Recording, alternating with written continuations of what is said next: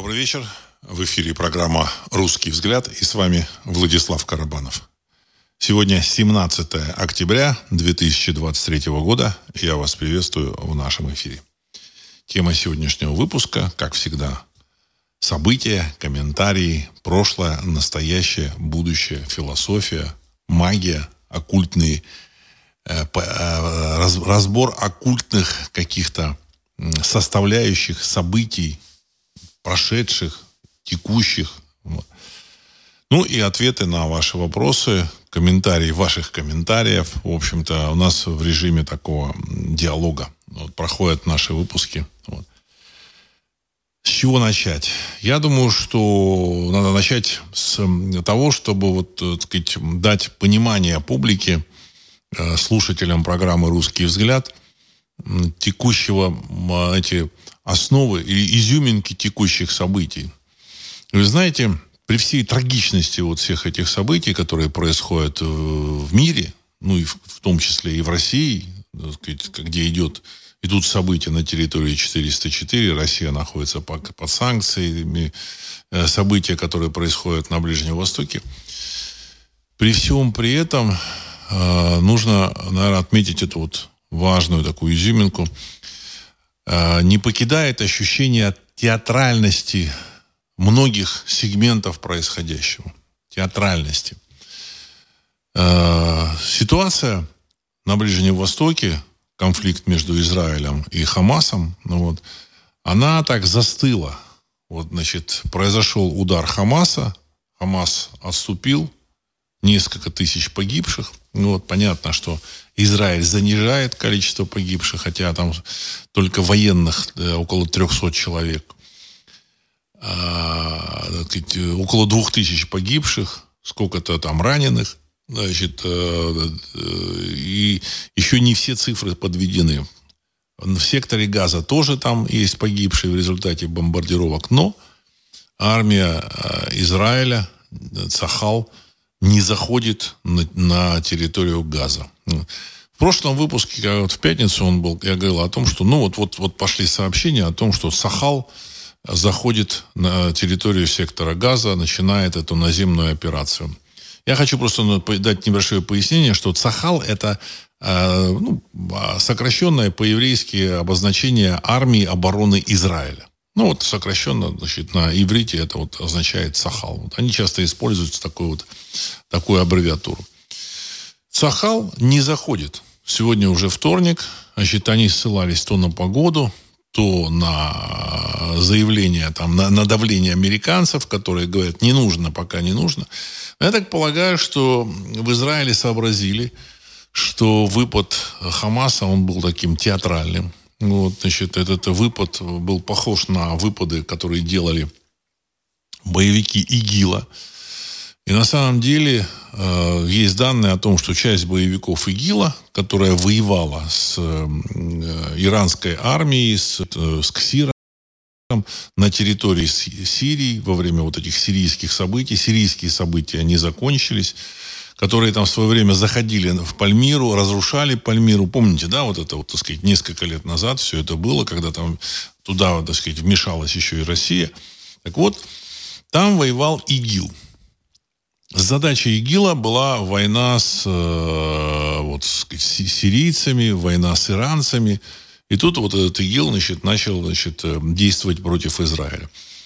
Понятно, что ИГИЛ Э, подпитывали э, значит, западные союзники, вот, ну или, или, возможно, знаете, вот знаете, я вот в прошлом выпуске я там немножко так подправлял и говорил о том, что какая-то глобальная э, какая-то закулиса, вот именно так, что это не американцы, не англичане, это не, там, понятно, что не французы, там, не, и не еще кто-то. Это какая-то глобальная закулиса, главным инструментом, который, главный, так сказать, главным стержнем, главным орудием, которое является доллар – вот. Если кто-то думает, что доллар является только американской валютой, американским инструментом, то это, мне кажется, заблуждение. Это э, инструмент глобальной закулисы. Причем инструмент самый мощный, самый совершенный. Самый-самый-самый во всех вот, так сказать, э, во всех вот этих своих так сказать, ипостасях. То есть, я помните, я вам говорил о том, что с помощью доллара можно свергать и назначать правительство. С помощью доллара можно э, так сказать, запускать там процессы карантина какого-то, значит, э, запускать какие-то медийные процессы, какие-то как, как, какую-то моду можно запускать, потому что с помощью доллара можно руководить прессой, телевидением, э, актерами, вот этим, так сказать, Голливудом можно руководить. С помощью доллара можно переносить с места на место там, производственные мощности и так далее и тому подобное. Причем тот, кто владеет долларом, он владеет всем практически в этом мире. Ну, единственное, чем, что за доллары нельзя купить, или не всегда можно купить, это, в общем, кровь. Кровь. То есть, когда люди сражаются за свою землю, за свой э, народ, за своих предков – и за своих потомков, потому что актуальное поколение, оно сражается не только, в общем-то, так сказать, за своих предков, за свое прошлое, оно сражается и за свое будущее, чтобы передать будущим поколениям эту эстафету. Вот это за доллары купить нельзя. Поэтому, естественно, в мире вот эта кампания по э, уничтожению э, этнических групп, этнического самосознания была развернута последние там, 25-30 лет – ну, в принципе, еще, еще и раньше, но оно, так сказать, последние 20 лет оно при, приобрело вообще невиданный размах. В России эта кампания, она не закончилась еще. В Советском Союзе эта кампания тоже, так сказать, приобретала в свое время там такой серьезный размах. Ну, э, начало войны с гитлеровской Германией прекратило вот эту борьбу с русским народом. Ну, это нужно четко понимать. Но если вы помните, э, в 90-е годы в России тоже, в общем-то, сказать, началась кампания. Вроде бы казалось, так сказать, Советский Союз распался. Появилась независимая Россия, ну, появились независимые вот эти республики, где значит, начался, так сказать, начал, начали развиваться национальные вот направления вот этого развития этих республик. Вот. И, казалось бы, в России тоже должно это сказать, иметь место. Вот. В России должно так сказать, развитие русского национального сказать, самосознания должно развиваться, русской национальной культуры, государственности и так далее и тому подобное. Понятно, с уважением всех наций в России. Но, тем не менее, борьба, она была серьезной. В общем, так сказать, очернение русского национального движения, оно, в общем, продолжалось практически всю новейшую историю Кроме, наверное, последних восьми лет. То есть с 2014 года вот эта, так сказать, борьба с, с русским самосознанием, с русской, э, сказать, с русским народом, она, в общем-то, немножечко так это поутихла. Хотя я бы не сказал, что совсем. Хотя я не сказал бы, что совсем. Значит, ну, есть такой вот э, известный ведущий, только Соловьев, ведущий ток-шоу на втором канале, то есть он, написано первый, вот Россия, Россия первый канал, значит, как бы считалось, что Останкино первый, Россия это второй канал. Ну, хорошо, хрен с ним. На канале Россия, ток-шоу Соловьевым. Вот он не каждый раз, он, значит, он, говорит, он бьет себя в грудь, рассказывает, что он патриот, что он там, да, он еврей, но он родился в, в России, он патриот России, Россия его родина. Это хорошо, это хорошо, это принимается. Но Иногда он начинает добавлять, что русские это все. Это якут, и бурят, и там, я не знаю, значит, там, и карел, я не, ну, я не помню, что он говорил, ну, там, и якут, и, и бурят, и карел, и чеченец, это все русские. То есть он, знаете, вот как это, есть, такое, есть такая, ну, может, не поговорка, есть такое, значит, там, каламбур. Значит, э, вот между господином и милостивым господином очень большая разница, понимаете? Когда вы человека называете господин и... А, государем, я прошу прощения. Между государем и милостивым государем колоссальная разница. Государь – это э, высший э, сказать, высшее, высшее должностное лицо, или даже не должностное, а лицо уполномоченное управлять, так сказать, там, Богом или народом, уполномоченное управлять какой-то территорией, это государь государства. А милостивый государь – это вежливое обращение. Так и здесь. Значит, э, вот это свой мазок товарищи, так сказать, добавляют. Ну и дальше продолжение. Значит, вот вроде идет война на территории 404. Я так, небольшое отступление. На территории 404. И тем не менее, сказать, опять уводится из э, поля зрения самое главное. Почему эта война происходит? Почему? Почему русский народ бьется за свою землю, историческую землю, где, так сказать, бились там э, русские князья, значит, где там происходил этногенез русского народа, это, так сказать, территорию, которую русский народ заселяет несколько тысячелетий. Почему он бьется за эту землю? А потому что, так сказать, э, э, большевички, так сказать, во главе с неким, так сказать, э, Ульяновым Лениным, они вычертили вот эту, так сказать, территорию 404. Я не называю, так сказать, как, как, как она сейчас, это государство называется, ну, чтобы не было искусственный интеллект а, канала YouTube, он, в общем-то, так сказать, не, не так сказать, заблокировал. Так вот, значит, они вычертили вот эти границы по указанию немцев после Брестского договора, который случился в феврале 2000, ой, 1918 года. То есть большевички захватили власть, в, 17, в ноябре 17 года. Значит, 2-3 месяца они готовились. И потом поехали значит, на переговоры в Брест-Литовск с, э, Герман... с германскими, так сказать, уполномоченными лицами, и там подписали так называемый мирный договор. Так называемый, потому что это был договор, призна... признававший поражение России от Германии, де-факто. Де-факто поражение состояло в том, что значит, по требованию немцев была, э, территория 404 была очерчена, и она как бы была, так сказать, оккупирована немцами. Немцы туда зашли. Ну вот.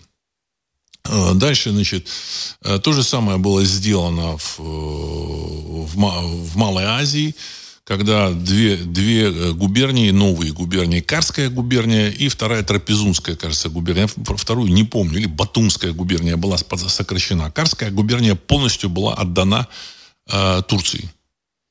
Значит, все э, русские люди, которые там жили, ну, я думаю, в том числе, так сказать, частичные армяне, они э, бежали на территорию, на внутреннюю территорию России.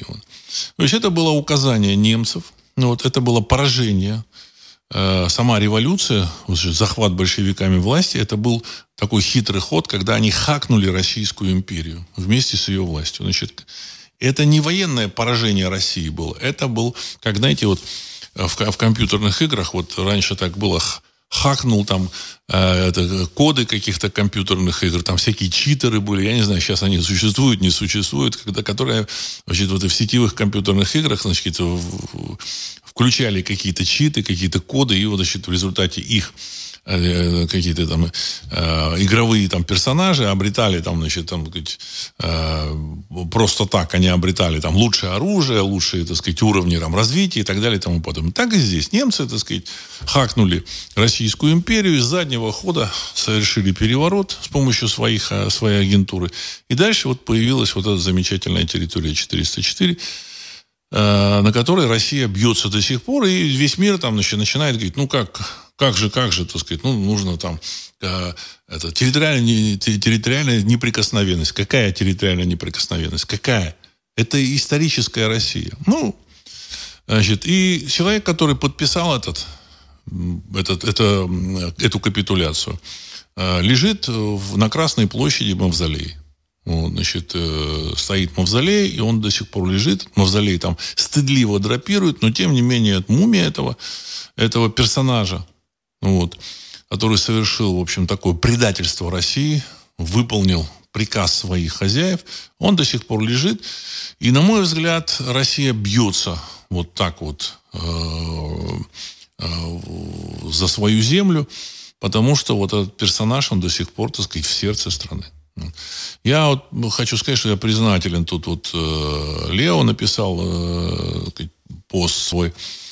Он э, рассказывает о том, что участвовал в пикете за вынос Ленина в Красноярске. Ну, вот.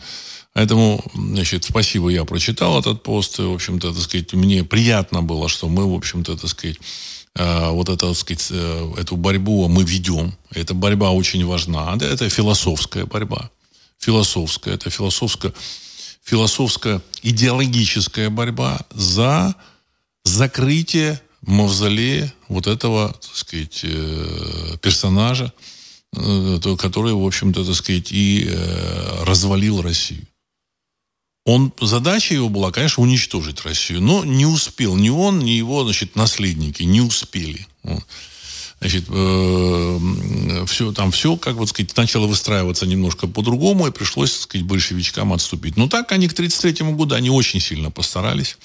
Было уничтожено, э, был уничтожен цвет русского э, крестьянства, если так можно э, выразиться, потому что не только крестьянство уничтожалось. Уничтожались там, так сказать, люди наиболее активные, экономически самостоятельные люди, которые могли, и на которых стояла э, русская экономика. Ну, не только у русского народа, а другие народы тоже там они, как бы, так сказать, затронули. Есть там списки, так сказать, э, не списки, а там цифры, э, там процентное, процентное отношение. Так вот, э, среди русского народа вот эти репрессии были самыми э, широкими, самыми обширными, самыми значит, э, мощными по отношению к другим народам. Вот. Что бы там, кто бы не писал о том, что вот там, там голодомор, там устроили, там еще что-то. В первую очередь это было, была борьба с русским народом. Не с какими-то другими народ, народами, с русским народом. Ну, другие поддавливали тоже. Ну, это так хочу сказать о том, что э, то, что мы сейчас переживаем, это продолжение распада Советского Союза. А то, что происходит в мире, э, вот это театрализованное представление, трагическое, э, ужасное, вот. но тем не менее это театрализованное представление, где существует постановщик. Задача вот этих театралов, вот кто бы там сейчас, люди так подумали, а может быть там сейчас успокоиться, так сказать, вот в Израиле, в секторе Газа, как-то вот евреи поняли, так сказать, ну, израильтяне, не евреи, я прошу прощения, что не все евреи израильтяне, не все израильтяне евреи. Вот это уже такая поговорка. Вот, так сказать, вот. Израильтяне поняли, что, конечно, их вызывают на а, реакцию. И в результате этой реакции они могут очень сказать, серьезно так сказать, пострадать. Пострадать. И они пытаются сейчас, мне кажется, найти какую-то форму выхода из этой ситуации. Но кто бы что ни думал, если вот этот великий э, дирижер, сценарист, э, закулисный, так сказать, глобальный, глобальная закулиса, если они решили э, значит, э, начать войну там на Ближнем Востоке, это означает, что они добьются этого любым путем. Вот. Нетаньяху звонил в Кремль, он что-то понял, он что-то понял. Видимо, хотел найти как бы, какие-то способы э, значит, э, для сказать, снятия напряжения или выхода из этой ситуации. То есть они чувствуют, потому что операцию, они же говорят, что все, все, операция начнется в среду. То есть 7 числа было нападение Хамаса на, на, на Израиль. Это была суббота, воскресенье, значит, там 8, 9, 10. Ну, я так понял, по, понимаю, что среда это 11 октября. На улице сейчас 17 октября, движения нет никакого. Вот. Э, я так думаю, что если глобальный планировщик или глобальные, там, глобальные кукловоды задумали сделать вот эту вот, начать эту войну, эта война начнется. Вот. Ссылки на то, что американцы тут как-то остановили или попросили придержать там чуть-чуть как-то, так сказать, свои там э, свои войска, в общем-то, так сказать, чуть-чуть притормозить, на самом деле они не совсем э, я думаю, что отвечают э, э, реаль, реальному положению вещей. Я думаю, что израильтяне поняли, что в результате начала этих входов в газу они попадут в ловушку и в газе, и они попадут в ловушку по отношению, сказать, во взаимоотношениях с арабским и исламским миром э, вообще. Вот. Исламский мир – это большой мир. Вот. Э, евреев в мире там, ну, числится 15 миллионов, в реальности, я думаю, что чуть-чуть побольше. Есть сочувствующие. Вот. В Израиле евреев примерно 7 миллионов. Ну, вот. То есть э, это такое, ну, небольшое государство. А, а вот э, мусульман в мире миллиард двести миллионов, если не ошибаюсь. Понимаете? То есть чувствуете разницу, да? Причем э, в составе вот этих мусульманских стран э, есть не только, значит, там большие, так сказать, многонаселенные страны, ну, вообще, это страны, добывающие нефть. Есть и ядерные державы. То есть Пакистан это ядерная держава. Я думаю, что Иран тоже является ядерной державой, просто он об этом публично не заявляет. Вот. Э, дело в том, что еще два года назад иранцы официально там уведомили, что они обогатили э, свой уран до 80%. То есть у них, в общем, для создания атомной бомбы, если не ошибаюсь, этого достаточно. Какие-то специалисты по телевидению, посредством массовой информации, России, российские, там что-то говорят, что ну, им осталось еще 10%. Я думаю, что сказать, уже все уже есть, уже готово, все, все уже в рабочем состоянии. Вот. Ирану, в принципе, это тоже не очень нужно, потому что этот Хамас это те же, тот же самый ИГИЛ, который воевал с иранским корпусом стражи исламской революции в Сирии. Понимаете, в Сирии. Ну, я так полагаю, что нам нужно ждать значит, э, следующего выпада Хамаса, если Израиль не, не отреагирует так, как, тру, как необходимо дирижеру. Надо ждать следующего выпада Хамаса.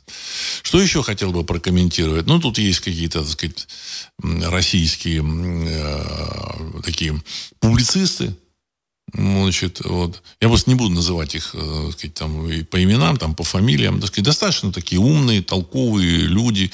Но почему-то они находятся в, в плену каких-то иллюзий вот, относительно того, что а, значит, роль Иосифа э, Джугашвили в истории России и в истории мира. Почему-то они считают его гениальным человеком, вот, который гениально вы, вывел на свет. Я просто вчера слушал одного такого, так сказать, деятеля. Очень, так сказать, не глуп, очень умный человек, приятный человек, так сказать. Он достаточно популярен в интернете. вот он там, э, ну, в русском сегменте, вот как такой э, политолог, публицист. Ну, и он сказал, что это гениальная была задумка Сталина, я просто цитирую его, вывести на свет вот эту сетевую структуру. Ну, имеется в виду там какие, ну, то ли, то ли этих самых масонов, то ли, так сказать, этих сионистов, то ли еще что-то. Ну, он как-то так намеками. И вот он их высветил, и вот, вот, вот, вот там заякорил в этом Израиле глубочайшее заблуждение, вы тоже так не думаете. Так сказать. Э, возможно, какие-то израильтяне или какие-то евреи так сказать, тоже так думают, но, в общем-то, это их личное дело. На самом деле, Значит, эм, э, Сталин, у Сталина была задача э, создать, или как бы, может быть, иллюзия, или, может быть, я не знаю, так сказать, планы, создать союзника Советского Союза на Ближнем Востоке в лице евреев. Дело в том, что так сказать, основную часть евреев, там, которые там воевали, он послал лично из Советского Союза значит, и, и вот стран Восточной Европы. Самая населенная, значит, и больше всего евреев до, до Второй мировой войны было в Польше. После оккупации, не оккупации, после того, как Советский Союз освободил Польшу, часть евреев вернулась из концлагерей, часть евреев перед этим воевала в польской армии, часть воевала, естественно, так сказать, в советской армии. Ну, так сказать, э, часть жила, жила, жила в Советском Союзе. Тот же самый отец Владимира Вольфовича Жириновского, на секундочку, это, это был э, еврей из Польши, который жил значит, на территории Львовской области. Вот. Причем вот Жириновский рассказывал, там какой-то городишко, там у них там, там какая-то лесопилка была или еще что-то, что-то было. То есть э, эти люди, они составили основу, основу, так сказать, э, массы, э, человеческой массы которая, значит, и создала государство Израиль. Не выходцы из там, Франции, не выходцы из США, тем более, там, или там еще из каких-то стран. Это, вот именно эти восточноевропейские евреи. И у него была задача э, использовать евреев в своей вот этой вот э, политической сказать, деятельности на мировой арене. Он думал, что это будет союзное государство, он, и, э, поэтому, в общем-то, вот, сказать, он и поставлял оружие Израилю. Вот. Еще когда он не появился, еще Израиля, так сказать, как такового не было. Там еще были поселенцы, так сказать, до начала войны там уже, уже начались столкновения с арабами. Вот. А с началом войны значит, э, эти столкновения переросли в войну с пятью арабскими государствами. Вот оружие поставил Сталин. По указанию Сталина из Чехословакии было поставлено оружие. Без этого оружия никакого Израиля бы не, не, не состоялось. Это я просто напоминаю. То есть никакой задачи, там, какую-то сетевую структуру заякорить, еще что-то. Просто использовать в своих целях. Все. Вот. А дальше, так сказать, историю государства Израиль вы знаете. они э, сказать, э, появились, значит, Израиль э, тяжело развивался, непросто. Так сказать, несколько войн было. Понятно, что мировые еврейские круги помогали этому Израилю, в общем-то, сказать, а, а кураторство над Израилем, так сказать, впоследствии взяли Соединенные Штаты Америки, и все выглядело очень здорово. Очень здорово. Но сейчас у американцев существует финансовый, не американцев, а у глобальной долларовой системы существует, так сказать, Э, финансовый кризис, практически банкротство.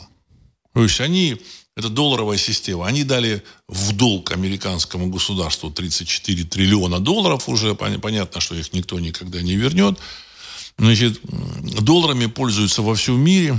Удобная вещь, это Федеральная резервная система, она печатает эти, эти бумажки, сейчас даже не нужно там их печатать на, на, на каком-то там бумажном носителе, можно там цифры добавить с помощью компьютера, и все этими долларами рассчитываются. Это, это мега, мега крутой бизнес, мега крутой. Это круче, чем торговля там наркотиками, там, значит, торговля жемчугом, золотом, всем чем угодно. Потому что ты берешь даже бумагу не, не используешь. Просто набирая, набиваешь цифры там. И, так сказать, каждый, там, каждый, каждый, каждый час люди уже там посчитали 1 миллиард долларов. И все. Каждый час. В день 24 миллиарда долларов рисуешь, и все, так сказать, пририсовываешь, и все. Это причем на, за эти деньги, так сказать, люди там, они там поставляют реальные, да, реальные э, активы реальную продукцию, понимаете? Реальную там еду, сталь, золото, э, машины, там, технику, все что угодно. Вот. Ну, главный выгодополучатель, конечно, так сказать, вот эти люди, которые владеют вот этим, вот этим, вот этой долларовой машинкой печатной. Понимаете? И эта долларовая э, печатная машинка вскоре должна прекратить свое существование. Она уже, так сказать, она уже вот-вот она должна была бы прекратить месяца, года три назад, если бы не вот этот замечательный карантин глобальный. Чтобы от, оттянуть конец вот этого, значит, долларового э, э, мира, значит, вот этот глобальный, глобальные кукловоды, глобальные там эти, так сказать, закулисные силы, они идут во все тяжкие. Так, так начался карантин, так началась война на территории 404, так э, значит, другие действия в мире. И сейчас подходит, подходит момент, момент истины. Сегодня вот буквально сказали о том, что вводится цифровая валюта БРИКС. Помните, вот две недели назад кто-то написал, что вот вы знаете, так сказать, там президент России сказал, что, так сказать, валюты БРИКС не будет. А сегодня Силуанов, министр финансов Российской Федерации, сказал, что да, будет цифровая валюта БРИКС, привязанная к валютам стран-участников БРИКС. Что это означает? Это означает появление мощной валюты в мире, мощной расчетной единицы, за которую можно купить все, которая обеспечена э, природными ресурсами, товарами, э, населением, рынками, всем, всем, всем, всем. Потому что еще такой важный момент, так сказать, э, валюта БРИКС – это Индия, Китай, Россия, то есть Индия, Китай, Россия уже там, не знаю, там 3 миллиарда человек. Бразилия, э, значит, сейчас Саудовская Аравия, Иран, там еще какие-то страны. Все, это, это 3,5-4 миллиарда человек. Ровно половина человечества, возможно, даже больше. Вот. А что у, так сказать, у американцев есть, ну, сказать, у доллара? У доллара есть Соединенные Штаты Америки с населением там 330 миллионов человек. Есть Европа с населением 550 миллионов человек. Э, ну, есть еще Япония. Япония, Австралия и Новая Зеландия. Ну, миллиард в теории можно наскрести, но это в четыре раза меньше. И этот миллиард, он, так сказать, одну, а, отнюдь не так однороден, как, как БРИКС, понимаете, так сказать. Вот. У них есть тоже свои обиды на американцев. Если кто-то думает, что там японцы, там, да, они там делают все, что там им прикажет вот этот американский этот самый дрессировщик. Я в свое время общался, так сказать, с японцами, так сказать, умными японцами, так сказать, занимающими какие-то серьезные позиции. Вот. И они помнят, помнят все. Если там по телевидению говорят, что вы знаете, японцы, вот сейчас они думают, что это Советский Союз, Россия бомбила в 45 году Хиросиму, Нагасаки. Ничего подобного. Они все прекрасно помнят. Биомасса на улице может думать все, что угодно. От этой биомассы ничего не зависит. Абсолютно ничего не зависит. А японцы помнят все. И когда наступит момент, день и час, я вас уверяю, они нанесут американцам очень жестокий удар. Вот будет так. Вот так обязательно будет. Понятно, у них там с китайцами напряженные отношения, еще с чем-то. Они нанесут удар. Ну, или, во всяком случае, так сказать, уклоняться от поддержки США. Э, соответственно, значит, цифровая валюта БРИКС, она уже объявлена. И, соответственно, как только она будет запущена, вот нынешняя встреча в, в Пекине, когда собрались э, страны, так сказать, и, и члены БРИКС, и Россия, и еще какие-то страны, значит, там, там Венгрия, Сербия, вот, это все для того, чтобы запустить процесс э, верификации или, я не знаю, значит, э, ре, реализации вот этого плана вот этой единой валюты. Значит, э, Китай, Россия собрали своих союзников. Правда, там Индии не было, насколько я понимаю. Но Индии не было почему? Потому что был Пакистан. Может быть, от индусов кто-то был. Я не, обра- не обратил на это внимание. Не суть важно. Не суть важно. И индусы будут в этом БРИКСе, так сказать, только так. Если они не будут, отойдут на время, они все равно войдут. Эта валюта будет востребована. Появление такой валюты будет означать конец долларового, долларового э, мира. Просто конец. Как это будет выглядеть, я не знаю. Вот помните, все удивлялись, значит, у России вот, э, западные страны за, заблокировали то ли 300, то ли 600 миллиардов э, долларов и евро. Почему я говорю то ли 300, то ли 600? Потому что американцы сказали, что они заблокировали 300 миллиардов долларов. И европейцы сказали, что они заблокировали тоже 300 миллиардов евро. Потом они, правда, сказали, что нашли только 17 в общем, там тайна, покрытая мраком. Очень мутная история. Может быть, европейцы что-то отдали. Не знаю. Все равно сумма крупная. Вот. А как прохладно к этому отнеслась Россия. Вроде бы такой, в общем-то, удар, забрали такие серьезные деньги. Почему так она прохладно отнеслась? А я так полагаю, что они э, и, сказать, это сделали именно, именно потому, что они уже, они уже знали, план, у них уже был план выпуска новой вот этой валюты БРИКС. Как только появится валюта БРИКС, то есть у БРИКС появится свой печатный станок, понимаете? Против американского печатного станка свой печатный станок. А сказать, в современном мире два, печатного станка, два печатных станка – это, в общем-то, так сказать, такая жесткая конкуренция. Жесткая конкуренция. Вот. И в этой конкурентной борьбе, кто бы что ни говорил, там мне там часто пишут, нет, нет, дол доллар будет э, там валютой главной, там еще что-то. Я хочу вам сказать, значит, вы сами, вот, вот даже когда вы будете выбирать доллар или, так сказать, БРИКС, уже там цифровые, цифровые рубли же появились, вы сами вот взвесите и решите, а что, а что доллар? А вот БРИКС это тут, они же, они же тоже будут продвигать, они же тоже будут его э, рекламировать. БРИКС это энергоносители. Цены в энерго, на, э, на энергоносители будет в этих валюте, валюте БРИКС. К БРИКСу подключается Саудовская Аравия. Понимаете, она будет продавать за эти валют, за валюту БРИКС свою нефть. Это очень важный момент. Это ключевой момент. Саудовская Аравия, которая, кстати, сказать, э, являлась страной, которая, значит, в свое время так, американцы уболтали этих а, саудовских араб, арабов продавать нефть за доллары. И мир э, стал а, покупать, продавать вот этот, сказать, ключевой а, продукт, энергоноситель, за доллары. Соответственно, для того, чтобы купить нефть, нужно купить, иметь доллары. Значит, ну, и все остальные товары начали продавать за доллары. То есть э, американцы таким образом с помощью этой нефти сделали э, уже как бы не просто доллар, а уже назывался даже нефтедолларом. А теперь Саудовская Аравия будет за валюту БРИКС продавать. Вот. Как вы думаете, так сказать, где будет доллар? А Саудовская Аравия будет продавать за валюту БРИКС. Последние события тоже, я думаю, что они очень важные. Приезд госсекретаря США Блинкина – в Риад, в столицу значит, Саудовской Аравии, там два или три дня назад он приехал. Значит, у него должна была состояться вечером встреча с фактически руководителем Саудовской Аравии, принцем Мухаммедом. Вот. Так вот, принц Мухаммед пришел э, не вечером, он пришел утром. То есть и Блинкин ждал этого принца Мухаммеда до утра.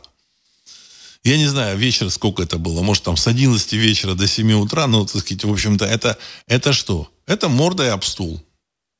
Понимаете, если люди будут продавать, пользоваться долларом, им доллар как бы вроде бы там нужен, там, сказать, хорошие отношения с американцами нужны, так не делают. Значит, все. Все. Ара, саудовцы подписались под валютой БРИКС. Это вот такой, вроде бы такой бытовой, бытовая зарисовка.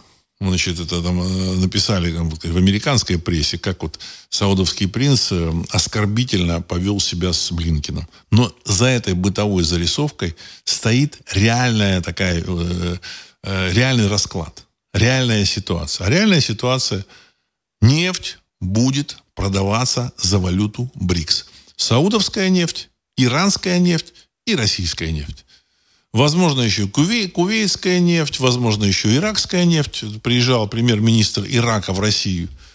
Возможно, еще вот, так сказать, приезжал тут, э, сегодня встретился, значит, эм, президент Вьетнама э, с президентом России. Вьетнам, кстати, тоже добывает немножко нефти. Там она называется «Белый дракон», кажется, нефть. Она самая, самая лучшая нефть в мире, самая легкая какая-то, самая такая вот, из нее делают авиационное топливо, какие-то масла такие очень, так сказать, ос- особо, особо, особо качественные, так сказать. Вот он тоже, может быть, за валюту БРИКС будет продавать. Бразилия тоже немножко добывает нефти. Не столько, сколько там Саудовская Аравия, Россия, Иран. Но тоже, так сказать, это нефтедобывающая страна. Там у них, в общем-то, так сказать, даже там в свое время скандал из-за, этих, из-за их нефтедобычи был. Венесуэла тоже добывает э, нефть. Я думаю, что Венесуэла тоже будет торговать за валюту БРИКС. И все. И все. Вот вам, пожалуйста, сценарий того, что будет, происход... будет, будет происходить.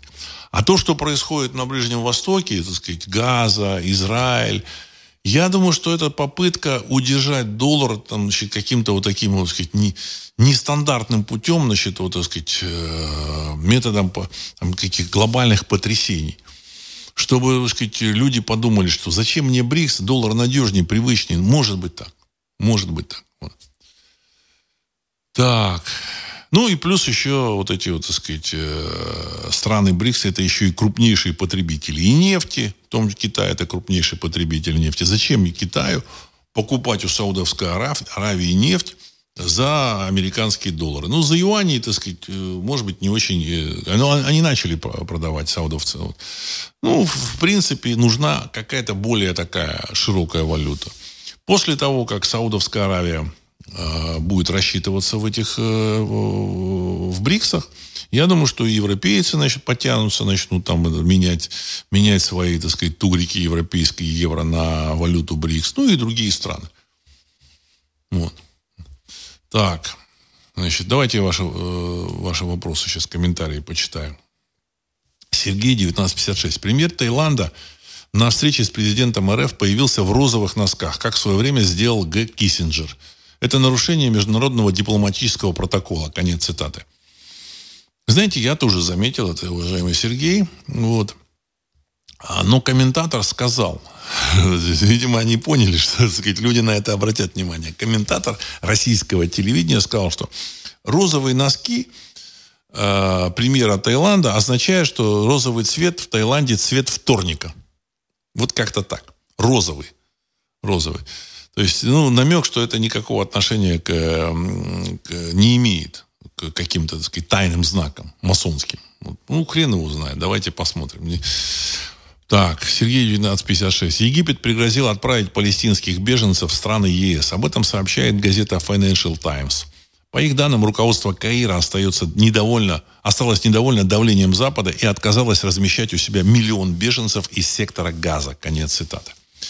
Ну, в принципе, в общем-то, так сказать, принять у себя беженцев, это означает, что, так сказать, зайдут, кроме беженцев, еще и, так сказать, эм, бои, ну, бойцы Хамаса.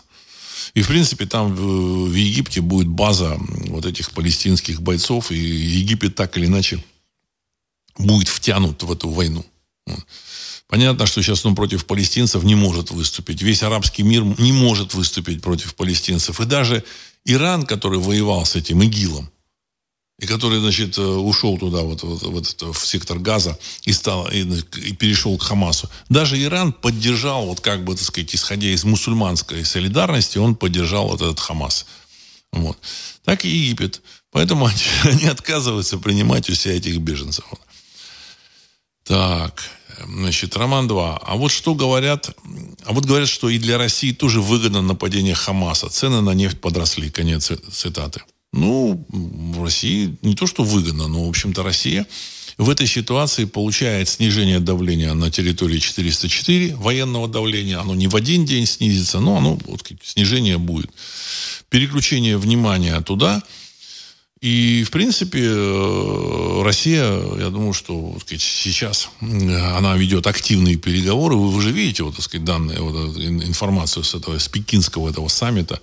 Один Э, один пояс, один путь, э, когда к России там потянулись все навстречу. Россия э, после обвала доллара станет мировым гегемоном. Ну, наряду с Китаем. Понятно, что наряду с Китаем те же самые европейцы, я думаю, что, так сказать, встанут в очередь и поедут в Кремль. Это уже, в общем-то, обсуждается в российском политикуме. Это очевидные вещи – Потому что европейцы несостоятельны в военном отношении. Значит, у них очень рыхлая власть.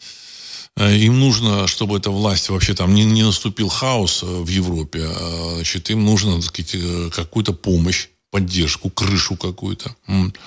Раньше крышу оказывали американцы, за эту крышу, в общем, пришлось, при, приходилось платить приемом мигрантов, потому что, так сказать, вот этим главам, это не американцев я, а, а, не население Америки я подразумеваю, я глобальных кукловодов, потому что у глобальных кукловодов задача была демонтировать этнические, этнические государства.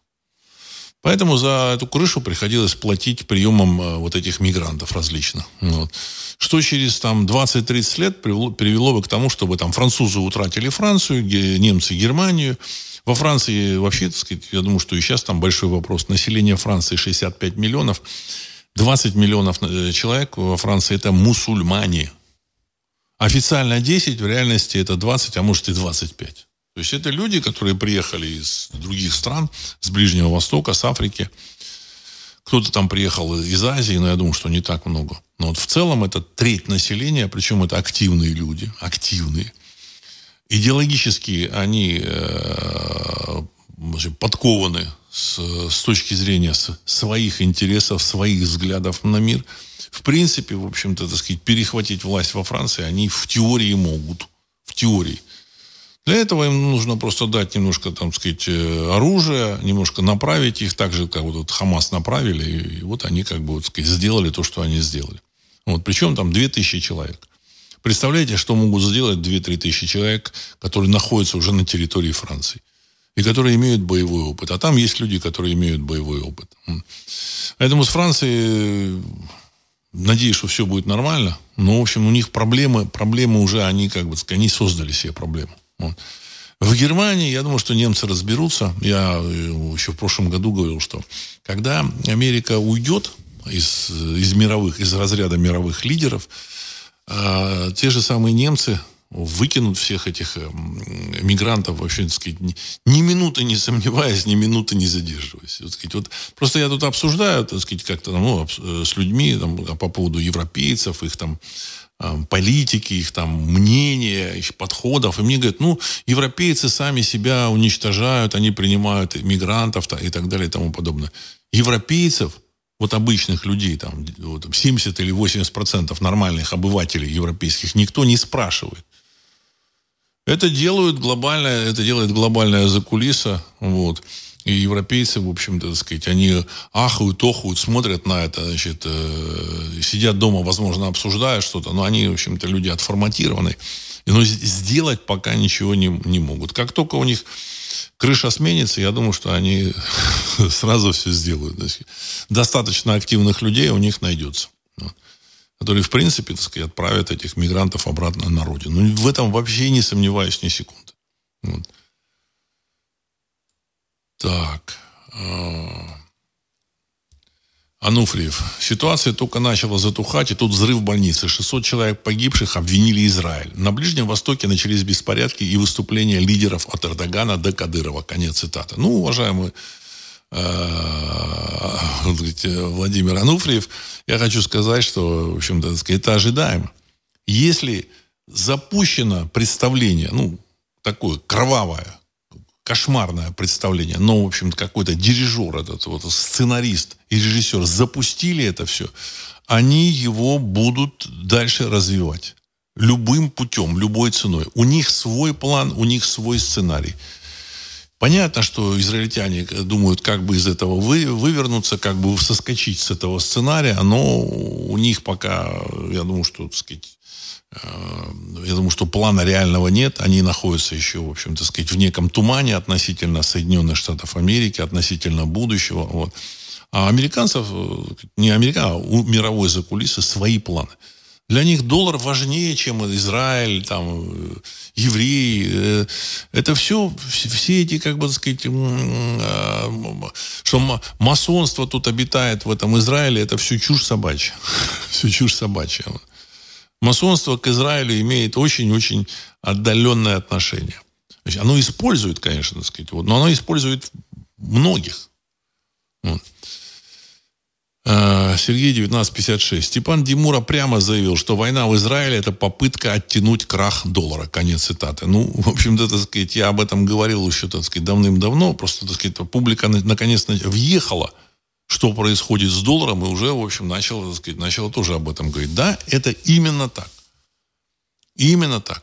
Будет доллар, они купят э, мир в этом на Ближнем Востоке, если ну, им удастся сохранить. Им не удастся сохранить, но они надеются. Все. Они цепляются за любую возможность. Они понимают, что доллар это все. За доллар они купят, я не знаю, там территорию, там, так сказать, если не, в, не, не на Ближнем Востоке, еще где-нибудь купят, так сказать. Как купят? Ну, и не, не прямо тут пойдут и там заплатят и купят, а э, наймут правительство, которое там свергнет предыдущее правительство в любой точке мира, ну, практически, кроме там Китая, России, там, может, еще там каких-то стран. Вот. Наймут это правительство, которое, в общем разделится на две части и, и продадут территорию. Вот. Так же, как вот сделали сейчас э, на территории 404. Наняли там этих ребят, все, в общем-то, так сказать, вот, которые там уже быстренько раз-раз и продали там 17 э, миллионов гектаров земли, чернозема, самого лучшего в мире или одного из лучших в мире, так сказать, вот просто кому-то за бесценок. Ну, формально. Понятно, что они какие-то деньги взяли, вот, так сказать, э, ребятки, которые, так сказать, выполняли эту такую так сказать, грязную работу. Вот, пожалуйста, что делают деньги. Что делают деньги. Вот. С Карабахом, я не знаю, в общем, не, не берусь тут комментировать. Не хочу, не хочу по ряду причин. Потому что я считаю, что у а, России должна быть э, нейтральная позиция по отношению и к армянам, и к азербайджанцам. Нейтралитет такой, в общем-то, сказать, с большим уважением относимся ко всем этим народам и придерживаемся нейтралитета. Пусть они развиваются, так сказать, дай бог им здоровья, как они хотят, как им, в общем-то, удобно. Таким образом, э, публицисты, комментаторы уже озвучивают вполне очевидные вещи. Я это озвучивал, так сказать, несколько лет назад, если вы помните. Так, Роман 2. Да, США тупо может просто отказаться от долларов вне США и все. Конец цитаты. Уважаемый Роман. А, а как будут Соединенные Штаты Америки жить? Вы представляете? Америка производит меньше 10% мирового, мировой промышленной продукции. 8% сейчас. А потребляет 40% мировой, мировых ресурсов. 40%. То есть Америка потребляет в 5 раз больше, чем производит. Э, дефицит платежного баланса только с Китаем около 500 миллиардов долларов. 500 миллиардов долларов. То есть, грубо говоря, Америка поставляет в Китай на 150 миллиардов продукции, а завозит из Китая на, на 650 миллиардов. То есть 500 миллиардов им нужно где-то взять. Где они эти э, миллиарды берут? Они печатают. Масса стран для того, чтобы купить нефть, газ, лес, еще что-то. Они покупают доллары и рассчитываются между собой этими долларами. Человек, обладающий, сказать, структура, обладающая печатным станком, оно, оно, оно находится в центре вообще, так сказать, мировых сказать, финансов, мировых финансовых э, движений, потоков. И они могут купить все на этой планете. Все. Если, если нужно, они, так сказать, за эти доллары, ну, раньше – Сейчас, я думаю, что уже, так сказать, время заканчивается. За эти доллары могли э, осуществить экспедицию на Луну. Технически это было невозможно в 70-е годы. Но они за эти доллары значит, нарисовали картинку, что они высадились на Луне. У них есть доллары. Ну, не получается сами вот действительно отправить космический корабль так сказать, с космонавтами и, и высадиться на Луне. Ну, ну не, нет, ну давайте, так сказать, мы создадим виртуальную реальность. И, в общем-то, они в конце там, 60-х годов заказали Стэнли Кубрику, который потом, так сказать, э, в конце жизни признался, что он все это снимал, все эти, в общем-то, кадры, так сказать, прилунения, э, хождения по Луне. Вот. Они сняли и с помощью средств массовой информации навязали миру иллюзию, что они были на Луне. Вот что, так сказать, доллар животворящий делает. Вот что доллар э, животворящий делает. Он и сейчас, так сказать, это, так сказать, валюта, за которую много чего можно купить. Понимаете? России разрешили торговать нефтью тоже, так сказать. Почему, э, почему разрешили? Ну, потому что там а, Советский Союз, там не, не Россия, Советский Союз, он, в общем-то, за руку поймал американцев – и вот в этот момент значит, началась дружба с Советским Союзом, вот, так сказать, Союз Аполлон и так далее и тому подобное. Потому что э, выловили вот этот э, модуль, который там, э, с, с которым они то ли прилунялись, там, ну, в теории, в теории, как бы он заготовлен был, еще они не, прилунили, не прилунились, а этот модуль советские, советские корабли там, так сказать, выловили. Вот. Ну, в общем-то, и разобрались с этим. Я об этом много раз рассказывал. Это все вполне очевидно. Есть уже люди, специалисты в области там, а, монтажа, режиссуры, съемок, всего операторской работы, которые рассказали, с какого ракурса снимали, что, какие манекены применяли, какого размера там были вот эти вот луноходы, вот эти там, ну, эти, э, эти баги такие лунные, на которых якобы там катались космонавты. Космонавты там все разобрано досконально. Человек, который говорит, что нет, вы знаете, вы говорите ерунду, американцы были на Луне, он либо дурак полный, либо он, в общем-то, так сказать, врет. Вот и все. Все очевидно.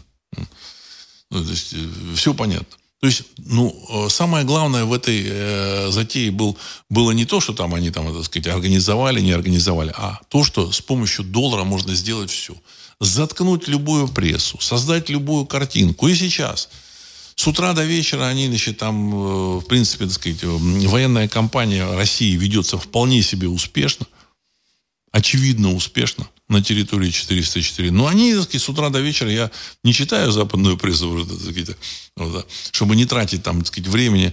Они рассказывали с утра до вечера о том, что, так сказать, да, вот армия там территории 404 побеждает, громит этих, эту, этих э, расистов и так далее и тому подобное. То есть все куплено. Можно создать любую виртуальную реальность. Ну, они об этом даже фильм сняли. Есть такой замечательный фильм э, «Хвост э, виляет собакой».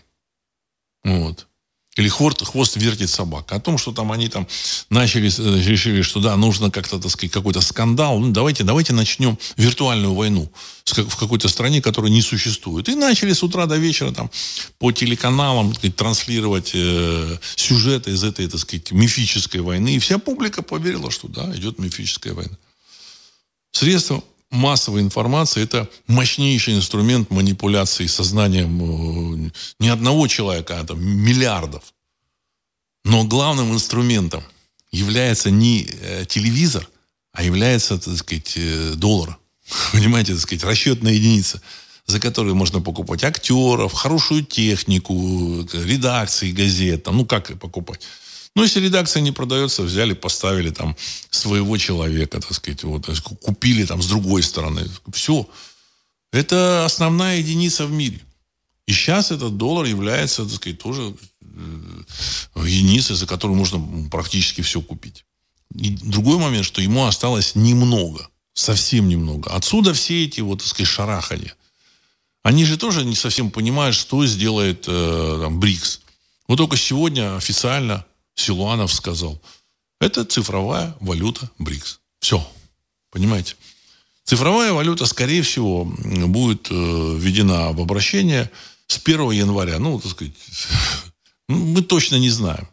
Мы не, мы не знаем. Может быть, с 1 декабря. Ну, факт то, что сказать, об этом заявлено. Раз заявлено, значит, все уже готово. Возможно, хотели раньше запустить, мне так кажется.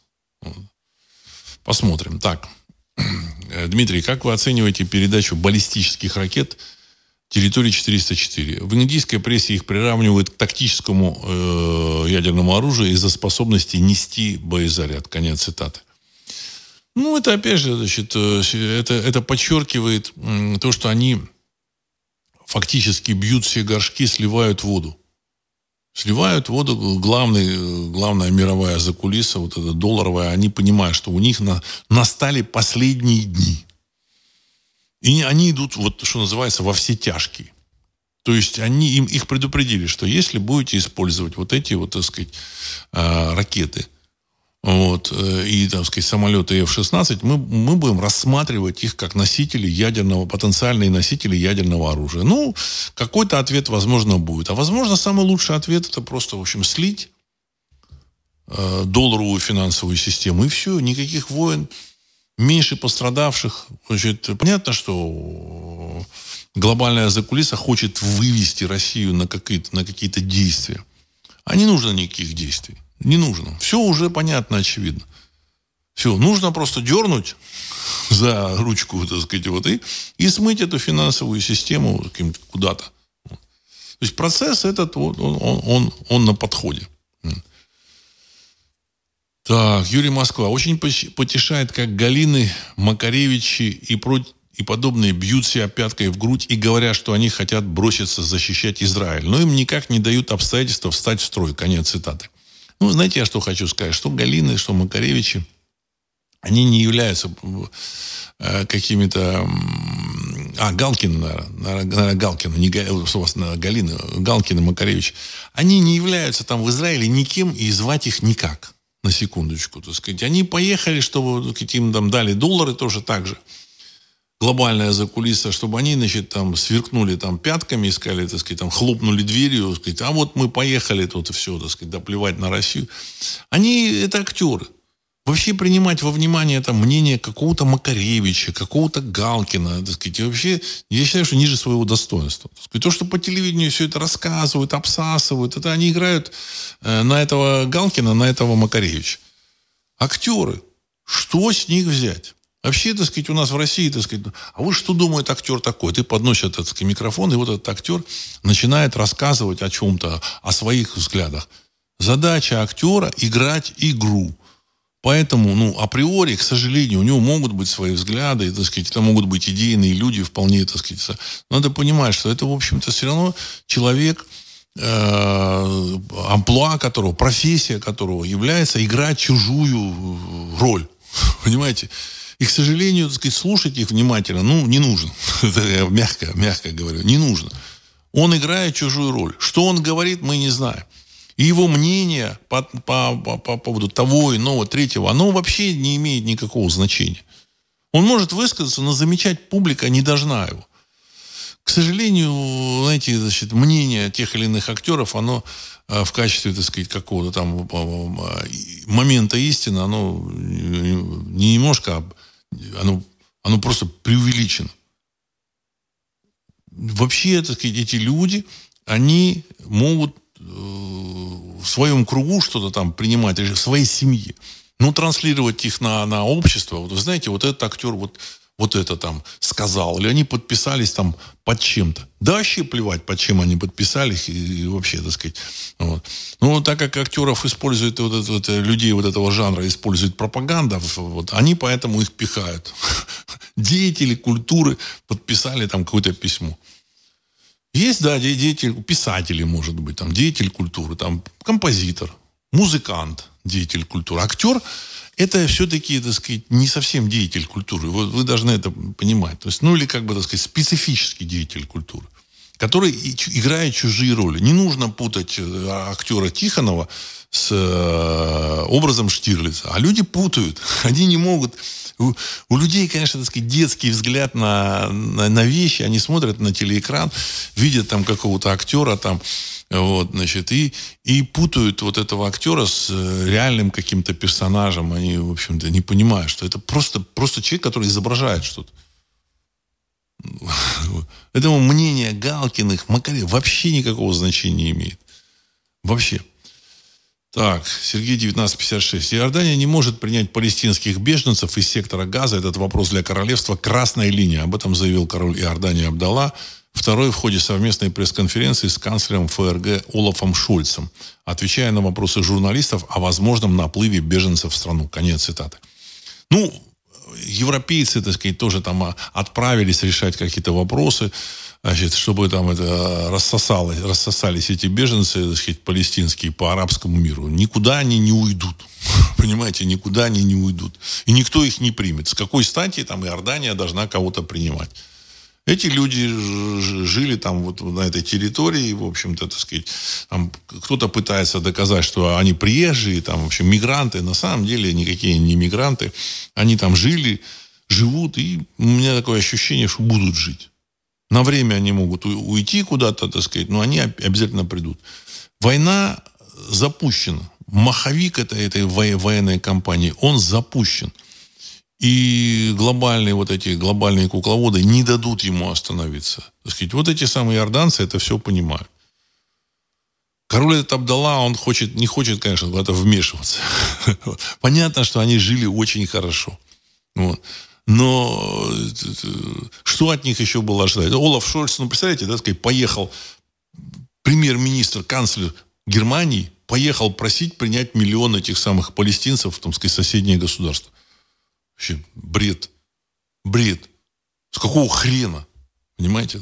Он вообще туда поехал с, такими предложениями, просьбами. Ну, это говорит о том, что в той же самой Германии, там, в общем-то, у власти находятся вообще какие-то какие совершенно случайные люди. Ну, это Олаф Шольц, в общем, очи, очевидно, что случайный человек. Абсолютно очевидно. Так же, как это Столтенберг. Все полностью, так сказать, случайные люди. Тоже актеры. Тоже актеры. У них нет ни идей, ни взглядов, ничего нет. Их просто, так сказать, подобрали, там за что-то зацепили, поставили, так сказать, и они выполняют указания своего начальства, хозяев. Так. А, Сергей 1956. Совет Госдумы принял решение завтра рассмотреть вопрос о отзыве о ратификации договора о ядерных испытаниях. Как вы, Владислав Александрович, считаете это для подстегивания мировой закулисы? Чтобы они деньги вкладывали в оборонку и тем самым приближали кризис доллара и власти, конец цитаты. Нет, нет, нет. Значит, э, э, на самом деле, конечно, американцы, ну, глобальная закулиса, она находится в состоянии э, уже перманентной паники. Перманентная паника в, в сочетании с шоком. Поэтому они идут на, идут на, на самые какие-то э, кошмарные действия. Как бы, вот. Единственное, чего они боятся, ядерной войны. Единственное, чего они боятся, ядерной войны. Если бы у России не было гиперзвукового оружия, вот, не было бы авангардов, вот, э, ну, там еще, видимо, что-то там есть, система РЭП, которая еще не продемонстрирована. Вот. Я думаю, что американцы, возможно, бы, так сказать, более активно запугивали Россию. Вот, значит. Но э, на сегодня они уже, как бы так сказать, начали двигаться в этом направлении. И, в принципе, у меня есть ощущение, что они дадут отмашку Израилю на применение ядерного оружия. То есть ядерное оружие против России они как бы применять не готовы, но ядерная война им нужна для того, чтобы сохранить доллар. И не, не важно, что там не будет э, Ближнего Востока, Израиля, им вообще глубоко по барабану это.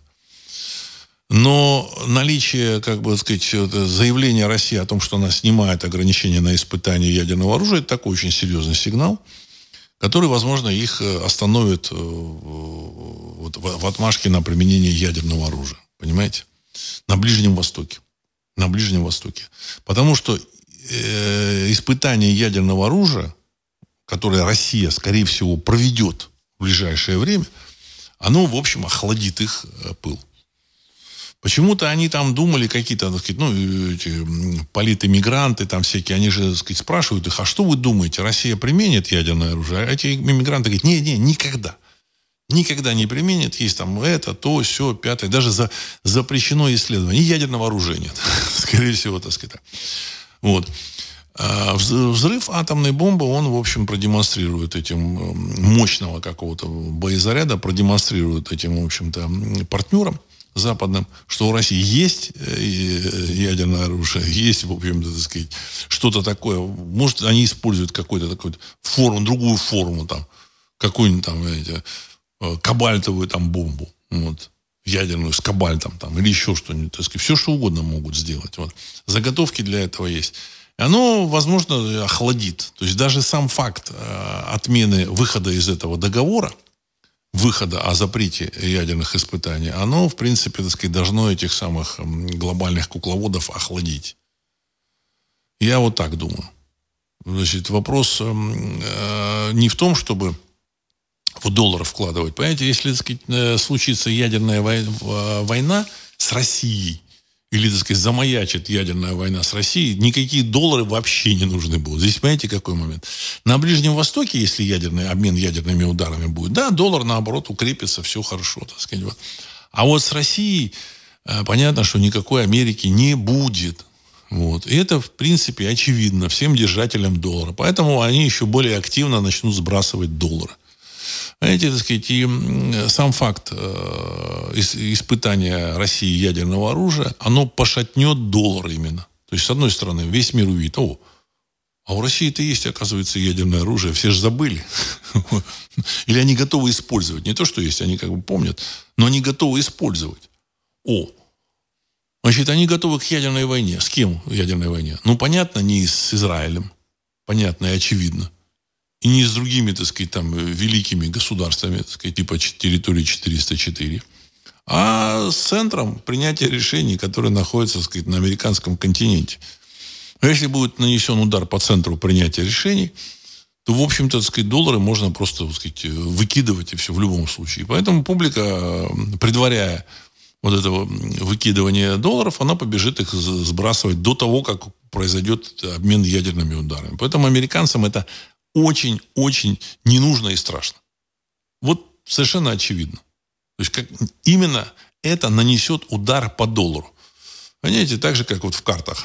Вот, сочетание одних карт, оно как бы дает там какой-то флеш рояля, а если добавил другую карту, нет, так сказать, или поменял карты, понимаете? Вот.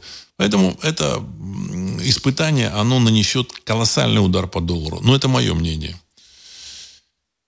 Юрий Москва. Если Россия собирается переходить на БРИКС, непонятно, почему до сих пор мы продаем обогащенный уран за доллар. Это же стратегический товар. Имеет смысл его и придержать. Конец цитаты. Уважаемый Юрий, Юрий это товар, который, в общем, Россия делает э, для атомных электростанций, для того, чтобы его использовать в ядерном оружии, его нужно там дообогащать, причем очень серьезно.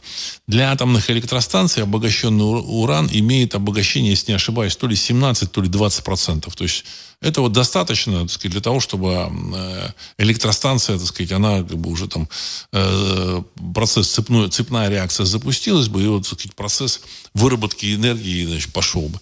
А для того, чтобы использовать яко в качестве ядерного оружия, нужно обогатить там, до 80 до 90 процентов. Это очень, очень серьезный процесс. Очень серьезный процесс. И мне кажется, у меня есть такое ощущение, что американцы этот процесс э, у них очень дорогой. И из российский, российский уран они, возможно, не, не смогут обогатить. Там, там масса каких-то нюансов, может быть. Мы даже о них не знаем. Поэтому продают и продают. Товар – это и есть товар. Вот. Сергей 1956. Старое название актера было лицедей. Их в старые времена даже на кладбищах не хоронили и закапывали в лесу, как собак. Конец цитаты. Ну, я бы, в общем-то, так, сказать, так не выступал против актеров. Я просто призываю слушателей программы «Русский взгляд» хорошо относиться, так сказать, к людям любой, любой профессии. Но, в общем, всегда, когда какие-то деятели культуры что-то заявляют, вы, так сказать, не должны их путать с деятелями мультуры. Понимаете, есть такое хорошее слово. Мультура. Есть культура, а есть мультура. Вот. Мультура, это вот, так сказать, всякие вот эти вот э, Макаревичи, Гал, Галкины, так сказать, что, так сказать. Ну, через 10 лет все забудут, кто такой Галкин, кто такой Макаревич. Вы сами забудете. Галкин. Вы, вы помните там этих деятелей мультуры советских? кто там жил в советское время. Да не помните большую часть. Даже эти фильмы, там, Советский Союз каждый год выпускал 200 фильмов. 200. Но на, на Новый год, там, на эти какие-то праздники показывают, так сказать, «Кавказскую пленницу» Гайдай, Иван Васильевич меняет профессию, и еще там, так сказать, один, два, три фильма. «Белое солнце пустыни», все. Всех фильмов советских, которые можно посмотреть, их на, ну, на пальцах там двух рук можно, так сказать, все. И, и то, в общем-то, так сказать, какие-то фильмы еще там э, не всем понравятся. Но есть там пяток фильмов, которые ну, вообще действительно являются шедеврами, которые можно смотреть. Причем не нужно путать, когда вот там рассказывают шедевр, вот там шедевр кинематографа, и вот какой-то муть какая-то, э, какая-то хрень, вот, э, вы, вы этот фильм один раз в жизни посмотрели, и больше никогда в жизни смотреть не будете. Но вам говорят, что это шедевр. И вы там начинаете повторять, да, да, да, это шедевр, потому что вы от кого-то слышали. Шедевр, э, фильм – это то, что вас заставляет смотреть, получать удовольствие, понимаете? Вот сопереживать этим героям, чтобы вам было интересно. Вот это шедевр. Вот «Кавказская пленница», э, Иван Васильевич меняет профессию, он отвечает этим параметрам. Это смешные фильмы, вы это видите. Вот. Ну, это, это так, мой совет. Вот. Ну, я думаю, что мы вступаем в мега интересное время. Все будет хорошо. Не сомневайтесь. Глобальные э, кукловоды, они уже, так сказать, выбрали площадку, где они будут давать свои сказать, э, значит, постановки. Вот, это Ближний Восток. Вот. Конфликты закончатся. Как только, так сказать, доллар рухнет, все, все в мире закончится. Несколько стран переделят мир. Понимаете, вот, так сказать, переделят границы, перепишут. Я вот почти что уверен, что Венгрия э, увеличится в своей территории, так сказать, э, раза в полтора или два, потому что Венгрия отойдет часть э, территории Румынии, часть территории 404 э, вернется, которая была венгерской. Сербия, я думаю, что тоже что-то получит с этого. Что-то получит с этого, так сказать. Вот. Я думаю, что значит, э, границы других стран будут изменены. И будут, эти решения будут приниматься в Москве, в Пекине. Ну, пожалуй, и все. Пожалуй, и все. Ну, может быть, это в Бразилии что-то будет приниматься. Вот. Пожалуй, и все. Мы вступим в новый мир, в новое время. Все будет именно так, как, как мы, в общем, так представляем. Вот. Ну, планируйте хорошее все. Все будет хорошо. На этом я хочу завершить сегодняшний выпуск. С вами был Владислав Карабанов. Программа «Русский взгляд». Через несколько секунд композиция «Могучий прилив». Всего доброго.